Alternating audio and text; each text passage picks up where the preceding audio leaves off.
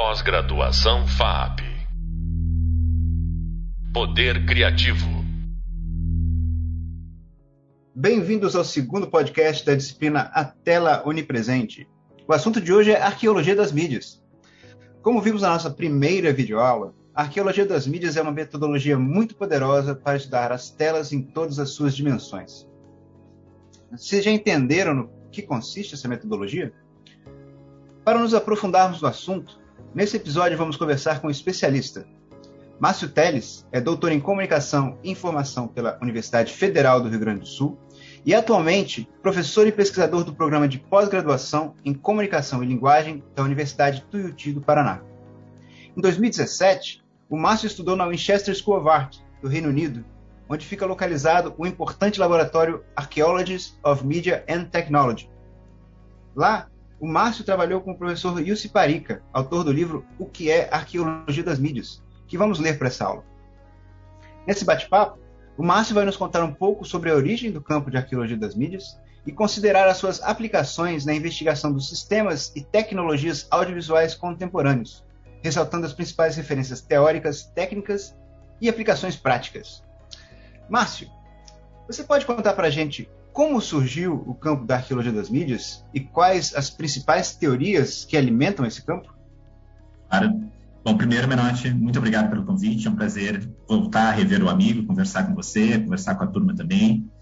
É, bom, a arqueologia das mídias, ela é um, um, tema bem variado, né? Acho que eu gosto de usar até o plural, né? A ideia de que existem arqueologias das mídias e não uma arqueologia da mídia. Eu acho que existem inspirações arqueológicas, né? Inspirações que vão nessa pegada de pensar os artefatos materiais e como esses artefatos materiais determinam ou pensam ou ajudam a pensar a, a cultura material ajuda a pensar o entorno das pessoas de uma certa época, né? Como é que elas uh, vivem, como é que elas se relacionavam com seus objetos, que vai desde lá de Walter Benjamin, talvez no Passagem Werk, né? O trabalho da, da, das arcades, das passagens, né? Que ele faz um pouco de uma história material, passa muito com uma inspiração Foucaultiana, do Arqueologia do Saber, né? Uh, Existem alguns predecessores, né, tipo os livros que se chamam Arqueologia do Cinema, como o livro do, do Laude Menoni, né, o Grande Teatro da Luz e da Sombra. Existem é, como predecessores, né, mas a ideia de arqueologia das mídias realmente vai surgir ali nos anos 80, anos 90, com o trabalho de alguns pesquisadores alemães, entre eles, talvez o mais conhecido seja, de fato, o trabalho do Friedrich Kittler. Apesar do que o nome arqueologia das mídias tem estudado por outro alemão, Thomas Elsasser, né, que agora tem sido bastante conhecido no Brasil. Ah, ele que batiza, quando ele faz uma referência, fazer um, uma resenha em relação àquilo que a gente chama do, da história do primeiro cinema, né, do Tom e, uh, essa galera dos anos 80, que começa a pensar o cinema não por uma pegada uh, progressista, né, da ideia de que havia um desenvolvimento do, do cinema em direção ao mais naturalismo, né, ao mais realismo, né, que a gente pode pensar aí que uh, há umas certas propostas da teoria do cinema do Bazin uh, vai propor, mas que o cinema, antes dessa ideia narrativa e realista do cinema, ele era outras coisas. E o que, que ele era naquele momento é, é, é preciso uh, engajar com a materialidade desses arquivos para a gente com, compreender como é que o cinema era entendido por aquelas pessoas naquelas primeiras duas décadas do século XX. Então, essa é ideia do, do World Cinema, né, mas que vai resultar no nome Arqueologia das Mídias. Mas uh, o, o, termo talvez, talvez seja mais associado com o trabalho do Kittler, apesar que o Kittler não usa o termo, não gosta do termo,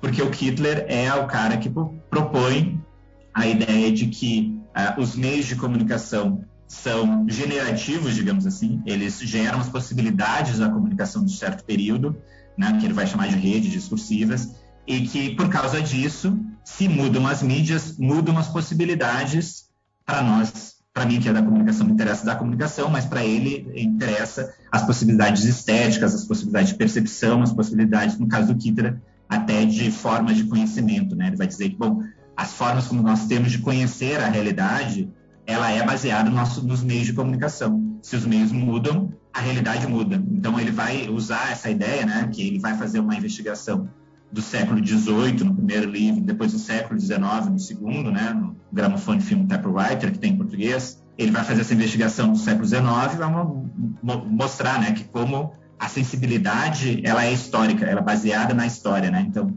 a, as mídias que nós usamos em dados momentos vão modificar a maneira como nós pensamos, a realidade, etc.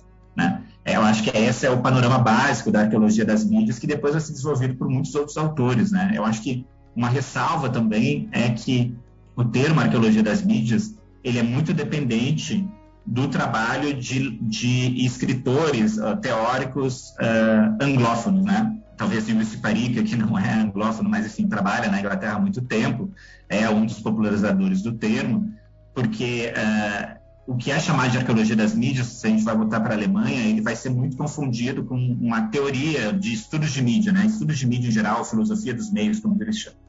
Né? Porque parte de alguns pressupostos que eu acho que você até já explorou com o pessoal, né? Essa ideia de que os meios são invisíveis à nossa percepção.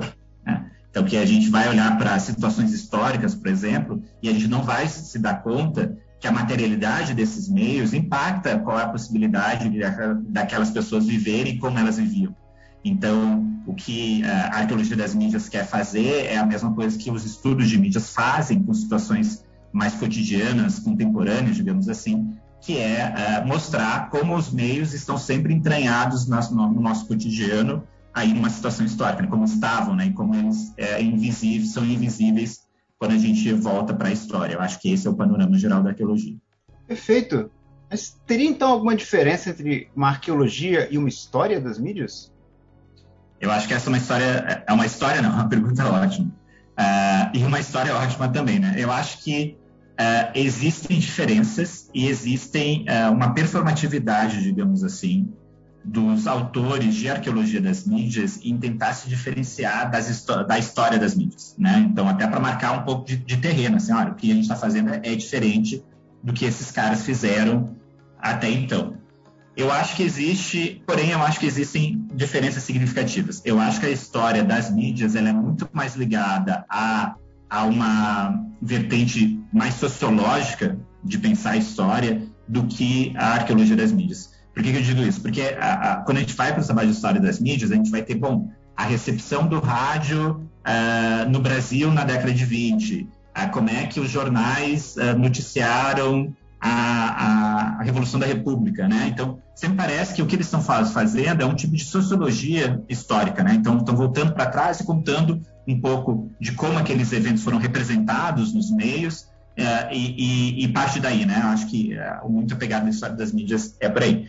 A arqueologia das mídias é diferente, né? A arqueologia das mídias, ela vai partir, vai pensar que uh, o, o que é importante mesmo são os artefatos, são os excessos materiais, e a gente, em vez de tentar pensar como certo evento foi representado, como certo conteúdo foi representado, talvez o mais importante é a gente tentar reconstruir, digamos assim, uma certa estrutura, uma certa constelação, para usar um termo do Walter Benjamin, né, uma certa constelação de mídias que possibilitavam certos discursos e impossibilitavam outros em dados momentos, né? uma, uma inclinação bem Foucaultiana. Então, e eu acho que essa é uma diferença significativa, porque a gente vai voltar muito para uma tentativa de. Eh, eu gosto da ideia que é, é muito importante para esse grupo de autores, que é a ideia de fazer uma história do presente. Né? Como se a gente fosse voltar para esse passado e tentar re, reencená-lo como presente. Né? Tentar devolver, como diz o Zelinsky, um certo senso de futuro a esses passados. Como é que, é, como é que no século XIX o uso, por exemplo, da, do rádio é, possibilitava uma certa imaginação sobre o futuro, como, como é que ia ser a comunicação do futuro, né? Ah, por exemplo, o rádio foi muito usado para fazer é, comunicações com além do mundo, com espíritos, com arte. Os caras estavam tentando alguma coisa assim, porque, bom, já que a gente está recebendo ah, vozes do além, né? Vozes de pessoas descorporificadas, por que não de fantasmas ou de marcianos? E eu acho que é esse senso de estranhamento que a arqueologia das mídias é, envolve, assim, é tipo olhar para o passado com olhos daquele, daquela época para tentar pensar qual era o presente e o futuro que estava se imaginando ali. E eu acho que essa é uma, é uma diferença bem significativa com a história das mídias, pelo menos. Sempre, sempre pensei por aí.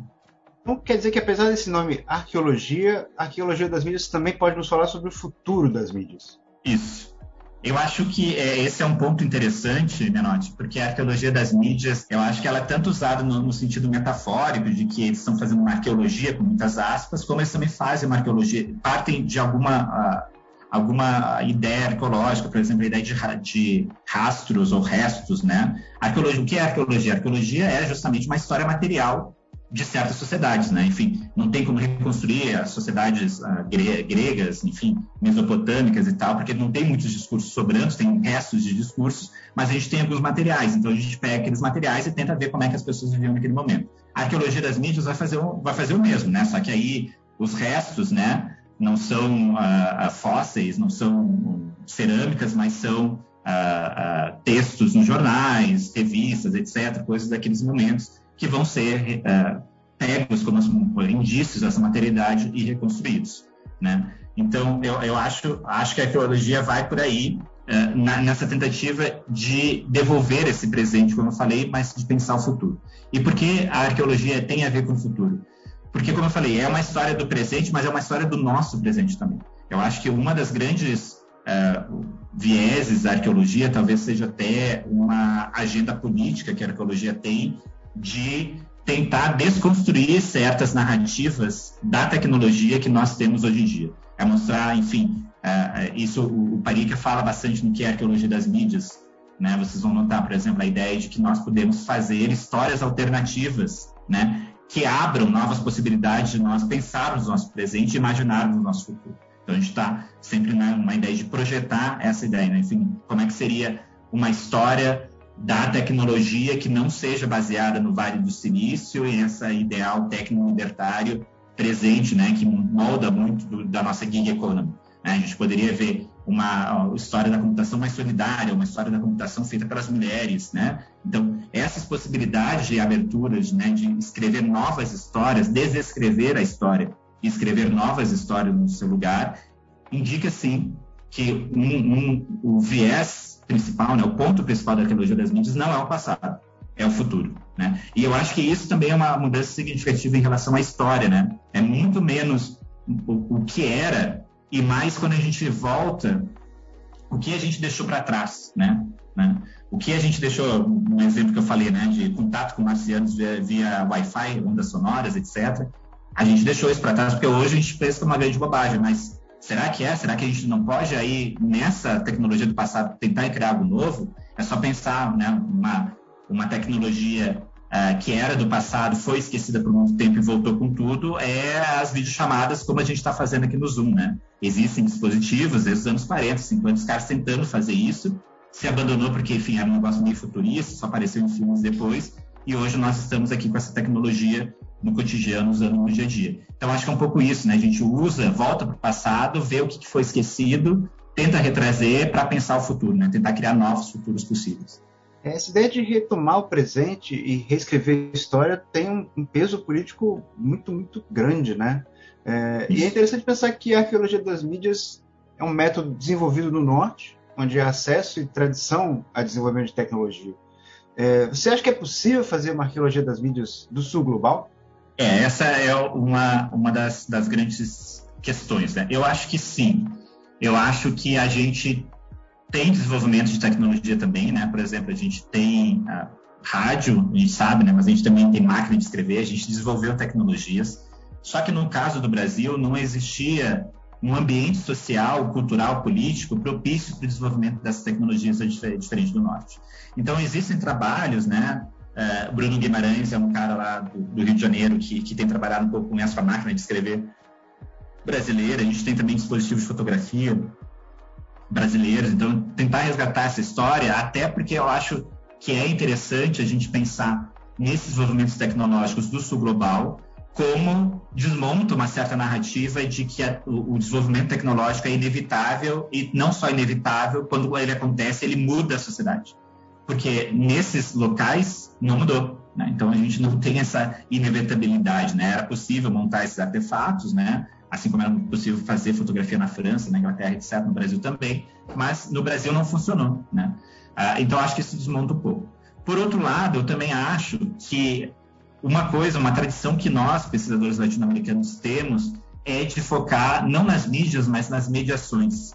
Então, uh, pensar as diferentes formas de recepções desses meios de comunicação e como elas também são historicamente localizadas, talvez seja algo muito interessante ainda a ser feito, né? Algo que talvez uh, uma, uh, uma, um viés mais alemão, né? Alemão muito ligado com alguns aspectos de engenharia, por exemplo, das tecnologias, não está tão tão prestando atenção, mas nós temos, né? A gente vai ver a, a mudança, né? Tipo, a, a, mudança do álbum de fotografia, dos, dos, vídeos eh, de família, etc., e como isso vai, vai mudando, como a gente vai se adaptando, é, e mudando a nossa fruição e recepção dessas tecnologias. Eu acho que de uma arqueologia das mídias a uma arqueologia das mediações, há algo aí para ser pesquisado. Né?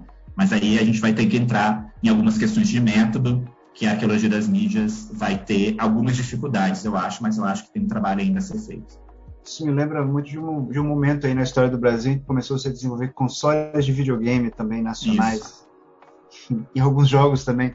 Num, num, momento muito diferente de hoje. Né? Valeria talvez uma arqueologia também. É, uma coisa que a gente está tentando também discutir no curso é essa relação entre o artista e o pesquisador. E eu queria uhum. saber de você como é que você acha que o artista também pode usar da arqueologia das mídias na produção de obras mais críticas, mais contundentes. Certo. Eu vou fazer um adendo só, Menor, antes de responder essa pergunta que eu acho bem legal, que tem um trabalho do Emanuel Ferreira, da UF, que trabalha justamente com essa ideia de uma arqueologia dos consoles dos anos 80, né? E eu acho que é muito legal o trabalho dele, porque, olha só, eu acho que talvez vai entrar nessa, nessa talvez não, entra nessa questão. Por exemplo, uma das coisas da arqueologia, e porque a arqueologia não é apenas, uh, é também metafórica, é que a arqueologia funciona para dentro, não só para trás. Parica, uh, Parica fala isso, né? Que a arqueologia não é só o, um vetor para trás no tempo, mas é também para baixo, né? para dentro dos meios, né? como uma escavação. Então, a ideia de escavação, de abrir o, o, os aparelhos e ver o que está ali dentro, vai levar, por exemplo, Parica a propor o Geology of Media, que é um trabalho, bom, de onde é que vem os componentes que compõem aqui o meu o meu o meu iBook, né, o meu, meu computador e tal. E aí ele vai ver, né, vai, isso vai ligar a exploração uh, de crianças em minas do, do Quênia, vai, vai ligar a exploração de trabalhadores na China, etc.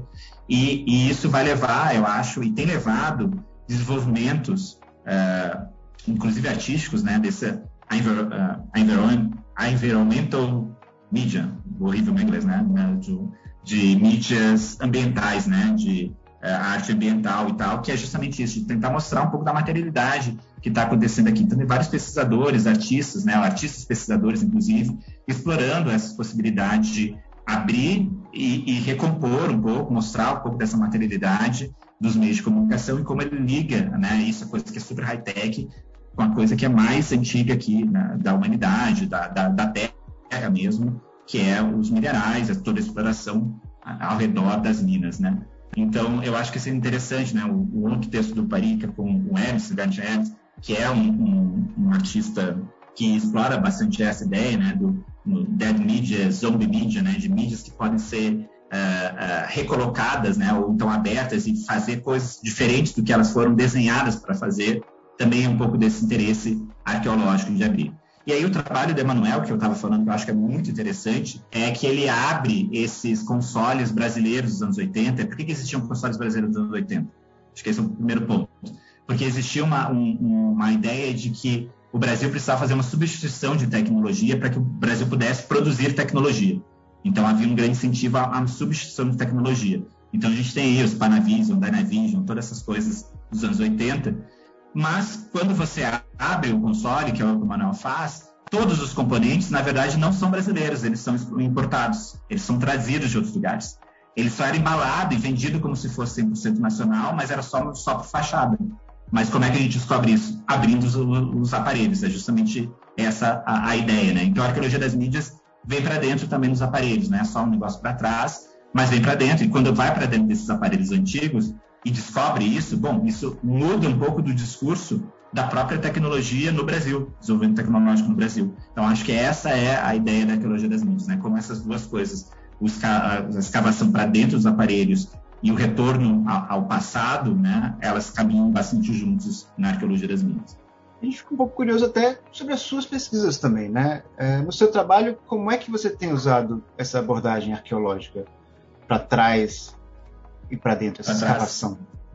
É, eu acho, eu, eu, eu comecei a me interessar na arqueologia das mídias justamente porque eu estava trabalhando com uma história, digamos assim, de como a, o futebol na televisão aparecia, né? Como é que foi mudando a maneira como o futebol não exatamente era é, narrado, mas digamos era enquadrado, uma história visual do futebol na televisão. E aí eu fiz um, um, estudo, primeiro de 58 até 2006, depois de 70 até 2010, que foi a minha dissertação. E aí eu, eu, comecei a ver um pouco dessas mudanças, né? Tipo, quando é que surgiu o replay, como é que isso mudava a dinâmica da transmissão, etc. E isso me apontava, me apontou várias vezes, eu acho, né? Que muitos dos planos usados, né? Tipo, uh, as gruas, carrinhos, etc., enquadramentos e tal, eles se relacionavam com talvez mudanças na cultura visual mais amplas que o futebol. Né?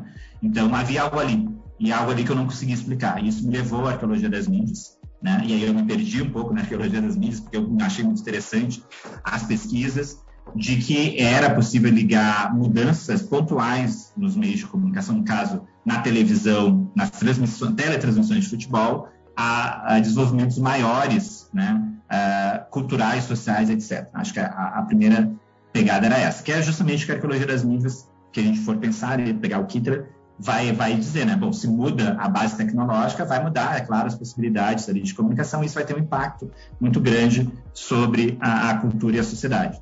Então, eu entrei por aí. Né? O, que, o que eu tenho desenvolvido mais atualmente né, é, é, é, são duas coisas, duas frentes de trabalho. Eu continuo com esse interesse pelo futebol e eu tenho pensado bastante o VAR e outros desses novos dispositivos, dispositivos tecnológicos, mas me interessa muito do VAR, justamente essa pegada dos meios da, das mídias como uh, ferramentas para conhecer a realidade, né? Ferramentas epistemológicas, digamos assim.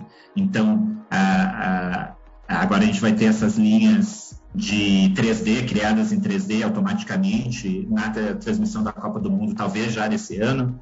E isso é muito interessante, né? Porque, de fato, se a gente for olhar para a materialidade, como é que funcionam essas tecnologias, a gente descobre que um computador não enxerga nada, porque o computador não tem aparelho para enxergar. Né? O computador ele tem que criar uma renderização da imagem. E essa criação, justamente, tem uma dissociação, digamos assim, com outras mídias analógicas que são mais uh, indiciais, né? indexicais, digamos assim. Então, essa mudança, se a gente for olhar para dentro dos aparelhos, a gente começa a ver coisas que são interessantes, que a gente está ah, com um discurso, por exemplo, de que isso vai aumentar uma fidelidade ao que acontece na realidade do jogo, que se a gente for olhar para a base tecnológica das mídias, ah, não é verdade, vai desmontar. E o meu outro interesse de pesquisa também, eu acho que a arqueologia das mídias ajuda bastante, é que me interessa muito esse impacto dos meios de comunicação no cotidiano, né? O que, o que muda, né? Até essa nossa conversa aqui, o que, que muda a presença desse meio de comunicação aqui, né? Que é o zoom, o computador, a câmera, tem um monte de coisa aqui na nossa frente que a gente tem que ignorar para conseguir fazer a nossa conversa, etc. Né? Se a gente ficar prestando atenção, tem muita coisa que a gente não vai prestar atenção. Então, na conversa, no conteúdo. Então, a existência desses meios é o que me interessa muito e eu acho que eles têm uma ligação também uh, uh, históricas, assim, né? A gente pode ver mudança nas situações comunicacionais, que é como tem chamado, né? Da conversa, da aula, uh, do, do consultório a psicanalítico, assim, que quando vai para o online, tem mudança na maneira como a comunicação acontece. E eu acho que é essas mudanças que são significativas, porque tem uma intromissão do meio, né? E o meio faz, como eu estou falando ali, né, do Kittler, os meios são generativos, eles geram uh, condições de possibilidades novas, diferentes. Então, acho que essa é mais ou menos como eu tenho explorado a arqueologia das mídias, né? Maravilha! Hoje, infelizmente, vou ter que ficar por aqui, mas muito obrigado, Márcio, por compartilhar esses insights e essas várias referências conosco. Eu espero que vocês tenham aproveitado bastante a nossa conversa. Muitos dos temas que tratamos hoje vão reverberar nos próximos episódios, até as linhas 3D aí do computador. E futuramente a gente vai acompanhar dois projetos arqueológicos distintos, um sobre vídeos verticais e outro sobre cinemas de rua. Ambos vão usar abordagens teórico-práticas, demonstrando um pouco essa versatilidade da metodologia arqueológica. Até lá! Pós-graduação FAP Poder Criativo